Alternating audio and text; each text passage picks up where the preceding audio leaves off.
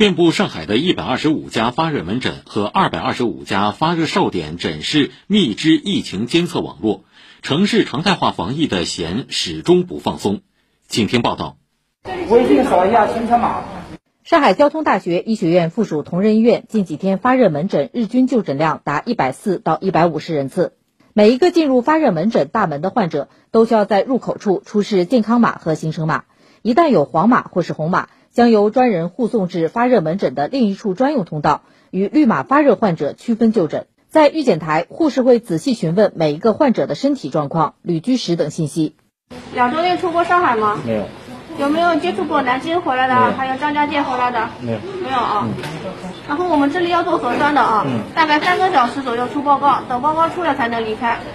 发热门诊医生一般由感染科、呼吸科全科医生坐镇。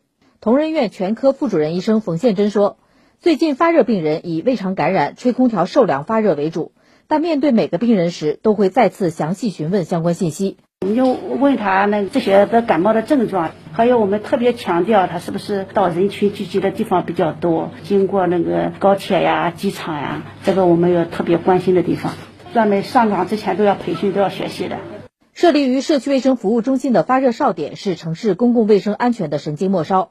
位于长宁西部的新京镇社区卫生服务中心大门右侧入口处设置了红外体温测量仪。无论是自诉发热，还是被测出体温超过三十七度三，都会立即由专人引导从专用通道进入发热哨点诊室。啊，你好，那个健康码是十四天之内离开过上海吗？没有。啊，好的，没有咳嗽感冒。新京镇社区卫生服务中心副主任沈斌杰介绍，医院安排经验丰富的高年资全科医生排班发热哨点。上岗前，所有医生进行了相关业务培训。对于社区发热患者，将由负压救护车闭环转运至上级医院发热门诊。家庭医生团队近期也在社区居民中加强对于新冠病毒防控知识的宣传。家庭医生那个宣传队在社区里面宣传我们的新冠疫情那个防控的一些要求，还有一些防控的一些知识。此外，最近受国内部分地区出现局部疫情影响，市民核酸检测需求量上升，排队等候时间有所增加。同仁院这两天核酸检测量日均三千人次左右。医务科科长魏觉介绍，医院已准备启动相关预案。